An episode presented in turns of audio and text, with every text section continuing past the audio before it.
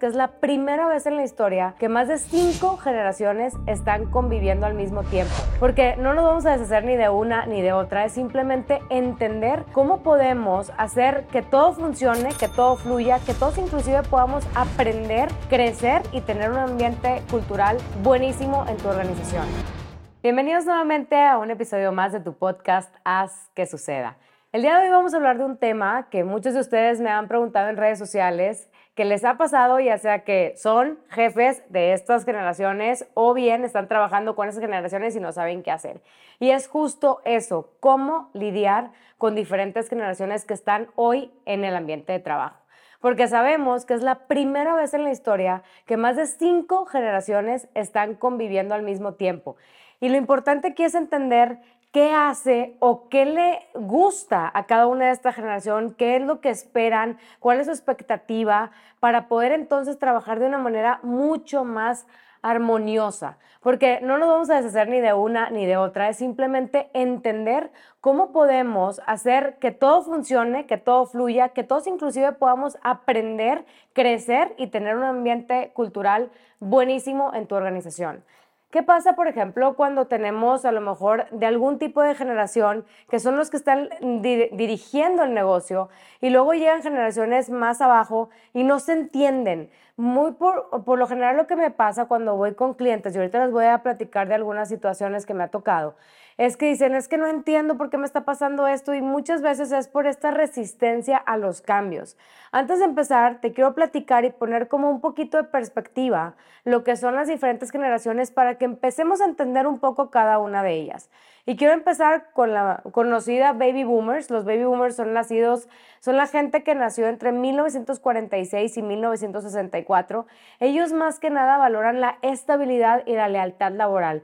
Son personas que van a durar 20, 30, 40 años hasta jubilarse en esa misma empresa. Para ellos eso es lo más importante. No es estarse cambiando de trabajo, es decir, aquí voy a hacer carrera, voy a crecer y voy a creer en el negocio y voy a crecer con ellos, ¿no? Entonces, Ahorita por eso es importante que vayamos detallando cada una de las cosas.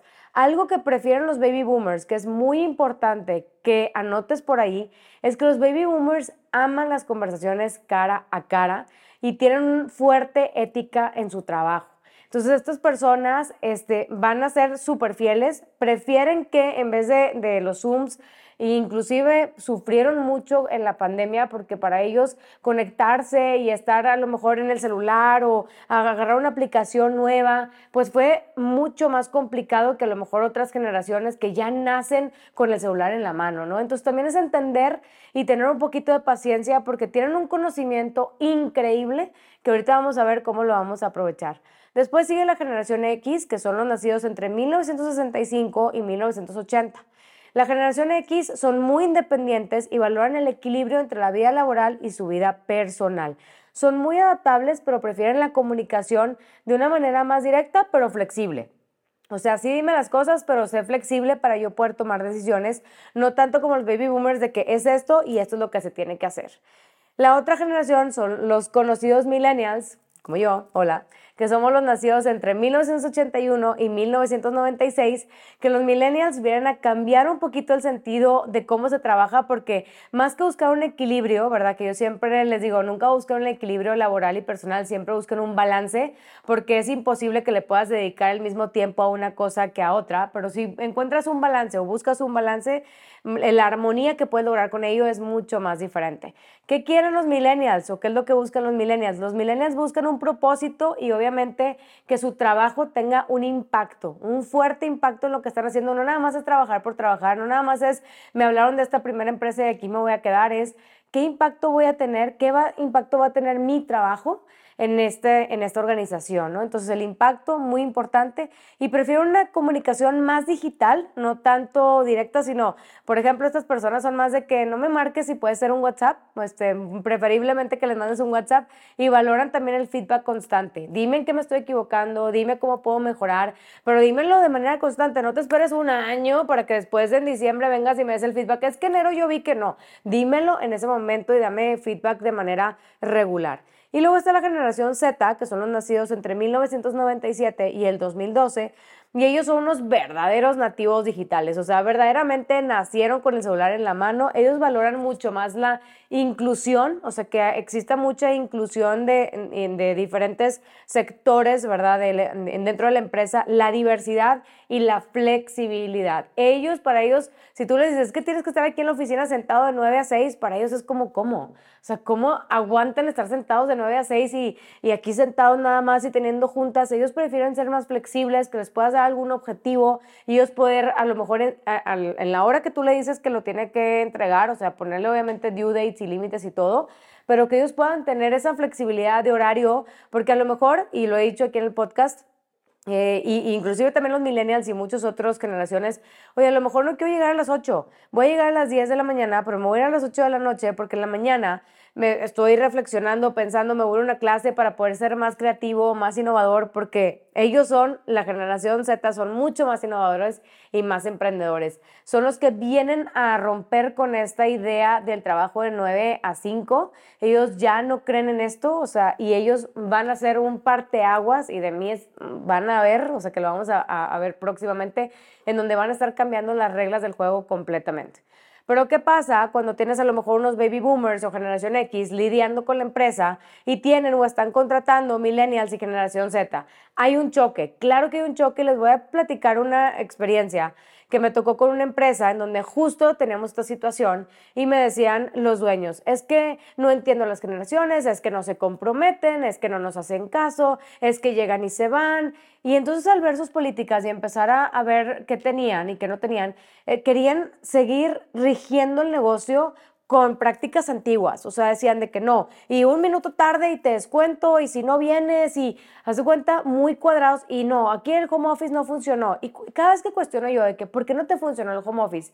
Es porque no estás listo para tener un home office, porque seguramente no tienes políticas, no tienes sistemas, porque no has invertido en sistemas, no tienes inclusive los, los objetivos que tiene que cumplir cada persona. Entonces, ¿cómo quieres que se vayan de home office si lo que tú haces es hora pompi, que cuando tu gente llega les pones a hacer a ver qué hace? hacen. En vez de que les des un rol y una responsabilidad y objetivos claros y les dices, oye, ¿sabes qué? Tu rol es hacer esto, aquí están los objetivos, aquí están los OKRs o KPIs que tienes que cumplir, nos vemos en unas semanas o si quieres en la semana revisamos cómo vas con pendientes, pero esto es lo que tienes que lograr en el trimestre.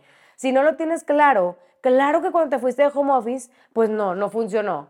y, obviamente estás ahorita sesgado de que no, es que la gente, inclusive me ha tocado millennials con los que me ha tocado trabajar, me acuerdo perfectamente el año pasado que estuve con un dueño de negocio millennial que me decía, es que para mí el home office es que la gente esté en su casa en pijamas sin hacer nada. Y me impacta demasiado porque mucha gente, y hemos visto al contrario, la productividad que tiene la gente cuando, y no nada más un home office, es remote work, es trabajar de cualquier parte del mundo, inclusive, ¿no? Y la gente es mucho más productiva a que la tengas en un cubículo de dos por dos, sentado ahí viendo, ¿verdad? Y porque tú quieres o tú crees que estando ahí contigo eh, van a ser mucho más productivos o van a ser más cultura, ¿no? Entonces, es muy importante también hacer estrategias efectivas de qué podemos hacer pues para poder adoptar las diferentes generaciones, ¿no? Primero yo te digo es adopta un canal de comunicación según la, la, generación, pero que pueda ser inclusivo para todos. Por ejemplo, si vas a tener reuniones, que algunas sean presenciales, pero que también algunas sean virtuales, para que pues obviamente le puedas dar cabida a todas las generaciones, y no nada más, no, es que queremos que todo sea face to face o que vengan a la oficina pues sí, a lo mejor uno o dos días en la oficina y los demás que puedan ser de manera remota.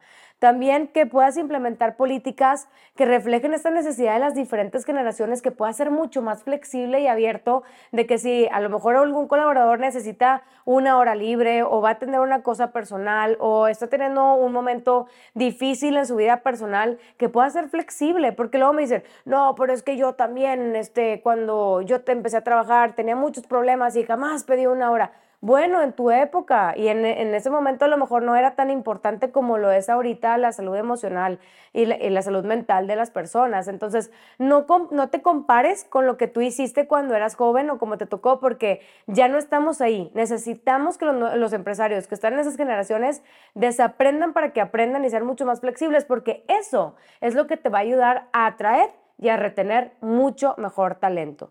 Otra cosa es establecer programas de mentorías.